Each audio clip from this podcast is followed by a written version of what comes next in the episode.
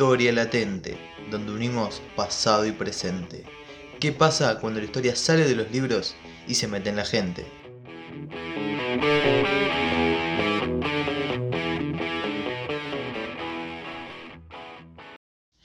Estimados y estimadas, sean bienvenidos y bienvenidas a un nuevo capítulo de Historia Latente. Volvimos después de estar unas semanas con poco tiempo para grabar episodios y aprovechamos la fecha aniversario para hablar de uno de los regresos más importantes de la historia argentina, conocida con el nombre de La Vuelta de la Democracia, de la mano de la asunción presidencial de Raúl Alfonsín el 10 de diciembre de 1983. Para comenzar a hablar de esta temática es importante poner en contexto a quienes desconocen la historia argentina. Este país firma su declaración de la independencia en 1816 y, tras más de 80 años de conflictos bélicos y políticos, donde la conformación de este nuevo país, la extensión de su territorio y la forma de gobierno estarían en el centro del conflicto, llegaría el siglo XX, caracterizado por las idas y vueltas de gobiernos democráticos y dictatoriales. Sin contar cientos de intentos que no llegaron a buen puerto, fueron seis los golpes militares que resultaron exitosos. En 1930, 1943, 1955, 1962, 1966 y 1976. Algunos duraron tan solo dos o tres años, otros llegaron a ser procesos de hasta siete años, y con más o menos saldos de víctimas fatales, la gran mayoría recibió apoyo de sectores opositores de la sociedad y la Iglesia, sobre todo en 1976, convirtiéndolo en un golpe cívico, eclesiástico y militar.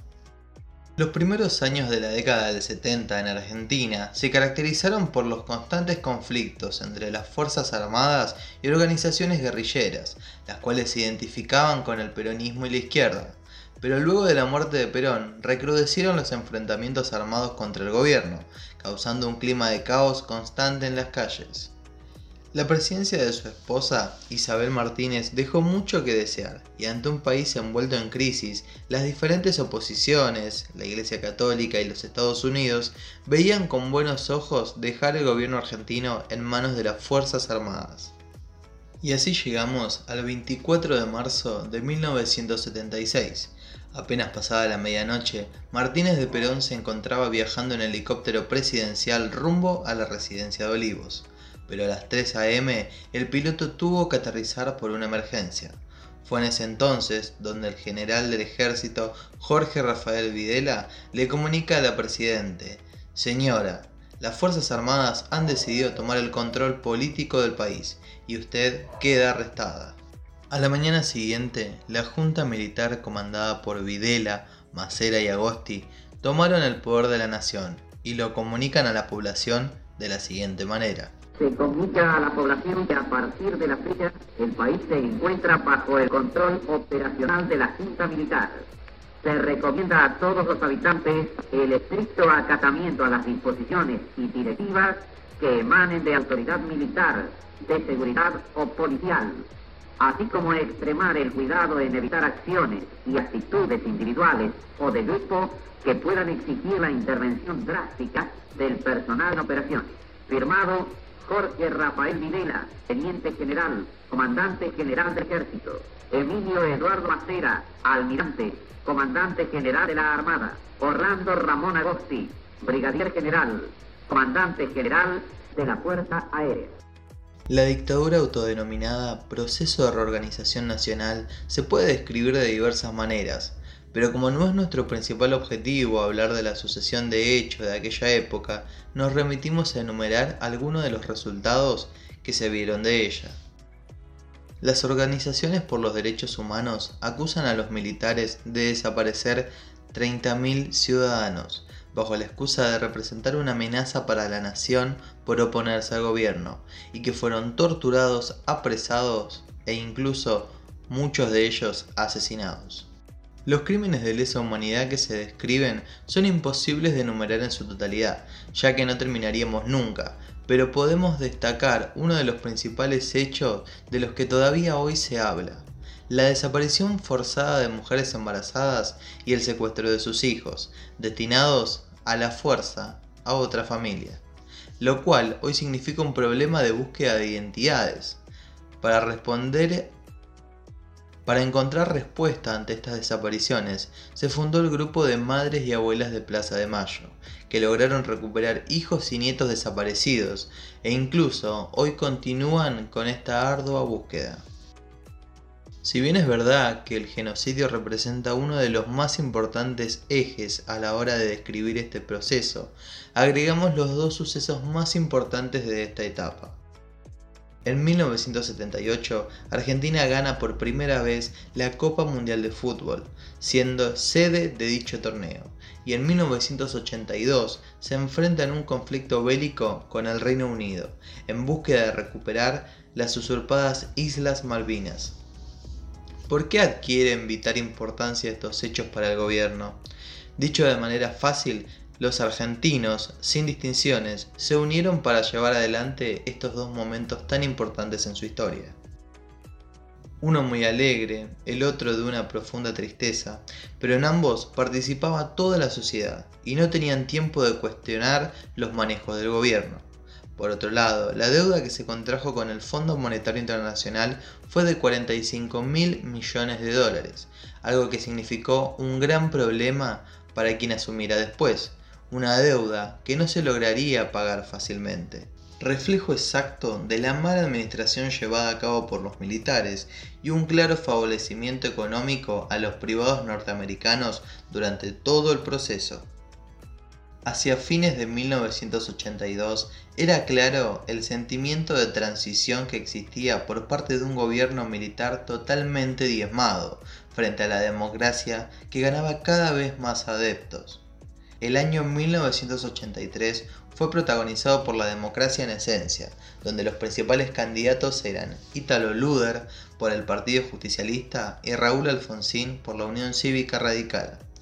Si bien la intención de voto siempre fue pareja, uno de los principales hechos que declinaron la balanza tiene que ver con los rumores de un supuesto pacto de silencio entre dirigentes sindicalistas, en su mayoría vinculados al peronismo, y los dirigentes militares, que participaron de la dictadura para que sus causas penales no trascendieran. El pueblo argentino quería un castigo ejemplar para los responsables de semejante atrocidad, y es por eso que inmediatamente el voto popular se volcaría a las filas de Raúl Alfonsín, quien ganaría las elecciones de octubre con el 51,7% de los votos para convertirse en el presidente que encabezaría el regreso de la democracia, asumiendo su cargo el 10 de diciembre de 1983. A continuación, comparto con ustedes un breve fragmento de su discurso de asunción presidencial. Con la posibilidad de volver a encontrarme con ustedes para ratificar ante ustedes una vez más que soy el servidor de todos, el más humilde de los argentinos.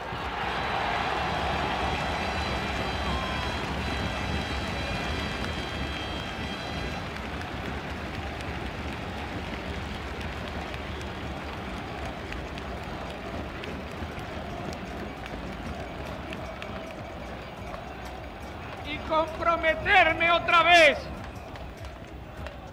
a trabajar junto con todos ustedes para concretar los objetivos que hemos pregonado por toda la extensión de la geografía argentina.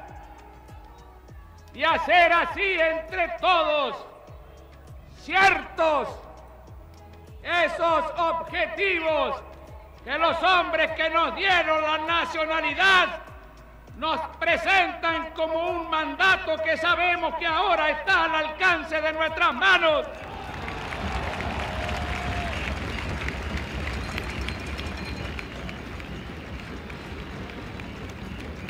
Porque entre todos vamos a constituir la Unión Nacional consolidar la paz interior, afianzar la justicia, proveer a la defensa común, promover el bienestar general y asegurar los beneficios de la libertad para nosotros, para nuestra posteridad y para todos los hombres del mundo que deseen habitar el suelo argentino.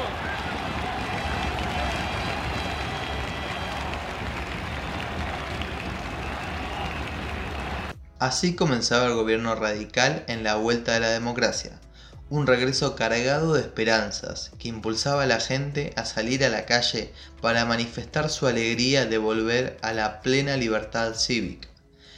Desde este inicio, las madres y abuelas de Plaza de Mayo dejaron de ser perseguidas por el Estado y continuaron a paso firme con su lucha en búsqueda de los familiares que les fueron arrebatados y el correcto juicio a los militares que pedía el país a gritos. Poco a poco fueron conociéndose más certezas sobre desaparecidos que fueron fusilados, algunos llevados a juicio, y muchas historias de bebés separados de sus padres a la fuerza y entregados a otra familia en la clandestinidad. Y por este contexto, el expresidente crea la CONADEP, Comisión Nacional sobre la Desaparición de Personas, que se encargaba de investigar qué había sucedido con las violaciones a los derechos humanos por parte del terrorismo de Estado. En el año 1985 comenzó la gran promesa de campaña de Alfonsín, un hecho que comenzaría lentamente a sanar parte del dolor causado durante la dictadura. Entre abril y diciembre se llevó a cabo el juicio a las juntas militares, para el desarrollo del mismo, fue fundamental el informe adaptado al libro producido por la CONADEP llamado Nunca más. El tribunal concluye que los acusados elaboraron un sistema ilícito para terminar aquello que consideraban la subversión, que llevó a que se cometieran gran número de delitos de privación ilegal de la libertad a la aplicación de tormentos y homicidios, garantizando su impunidad. Finalmente, las sentencias fueron Videl y Macera a prisión perpetua, Viola 17 años de prisión, Lambruschini 8 años, Agosti 4 años y 6 meses. Si bien estos resultados fueron bien recibidos por la sociedad, aún causa asombro que Galtieri haya sido absuelto.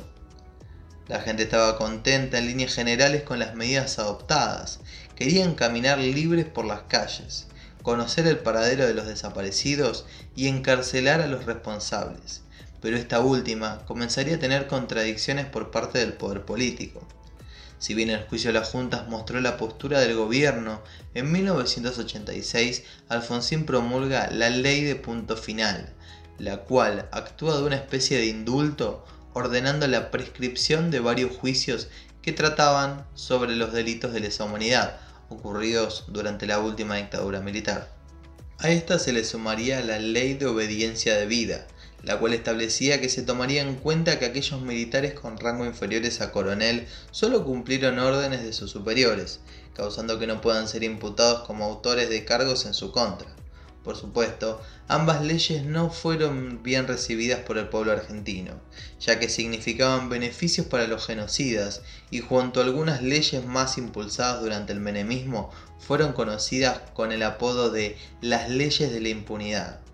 Finalmente, en el año 2003 la diputada Patricia Walsh, hija del periodista asesinado en dictadura Rodolfo Walsh, lograría la nulidad de ambas leyes.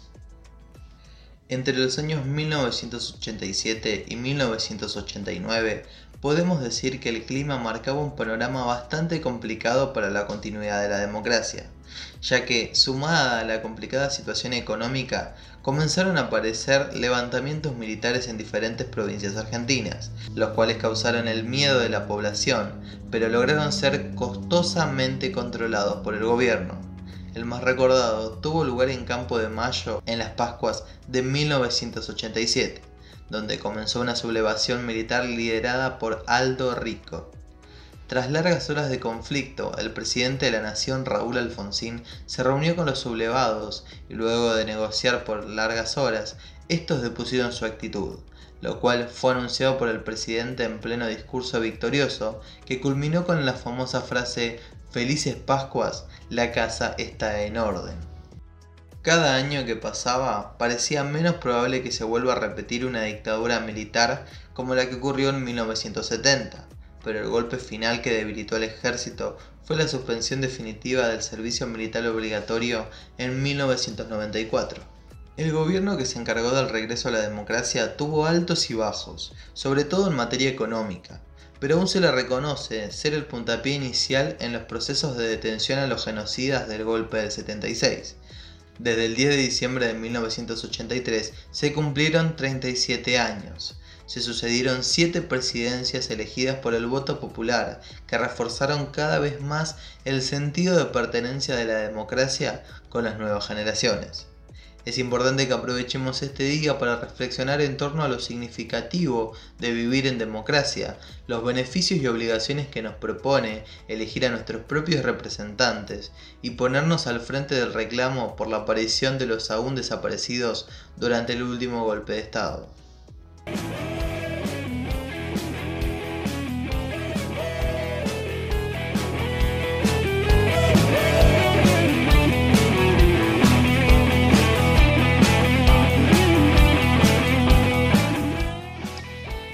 Fue Historia Latente. Gracias por compartir un momento de historia con nosotros. Podés encontrarnos en Instagram como historia-latente y escuchar otros episodios en Spotify o Google Podcast. Te esperamos.